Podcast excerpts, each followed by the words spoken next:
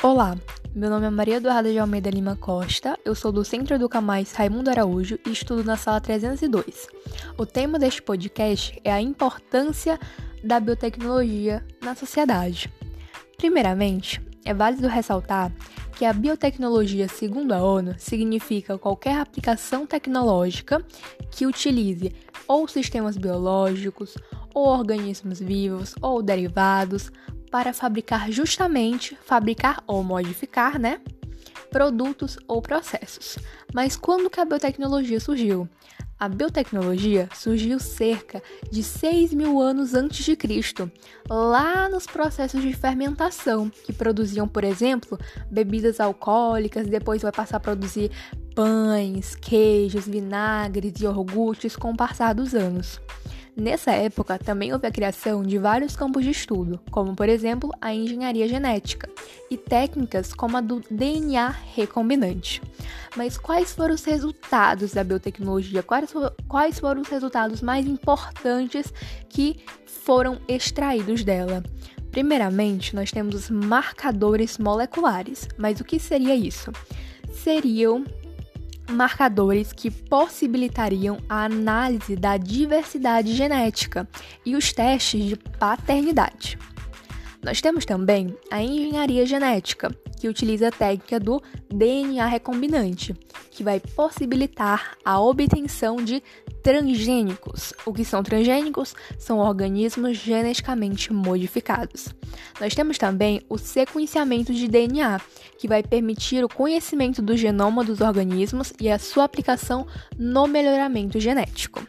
Na contemporaneidade, nós chamamos a biotecnologia de biotecnologia moderna, né? Por quê? porque é o uso da, bi da biotecnologia nos dias atuais, que é muito evidente que ela está bastante atrelada às técnicas de manipulação de material genético e também à fusão de células, que vai muito além da reprodução normal. Nós temos vários tipos de biotecnologia existentes atualmente. Nós temos a biotecnologia vermelha, que é usada lá no ramo da medicina, tanto animal quanto humana. Que por que se chama biotecnologia vermelha? Porque faz a cor como uma referência ao sangue. Nós temos a biotecnologia branca, que aplica a biotecnologia em processos industriais, como por exemplo a produção de alimentos. Nós temos a biotecnologia cinza, que vai aplicar a biotecnologia em áreas ambientais. Nós temos a biotecnologia azul, que vai ser aplicada nas pesquisas de biomas do fundo do mar, por isso azul. Além disso, nós temos a biotecnologia marrom, que se esforça para buscar soluções inovadoras em forma de vida em locais inóspitos, locais que geralmente não existem vida.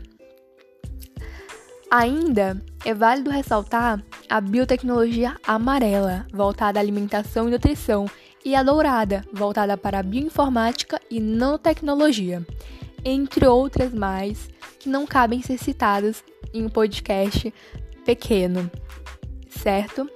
Então, finalmente, é imperioso salientar aqui que a biotecnologia é considerada prioridade estratégica no Brasil desde 2003, tendo muita, muita, muita importância do ponto de vista econômico e no que diz respeito aos grandiosos avanços tecnológicos.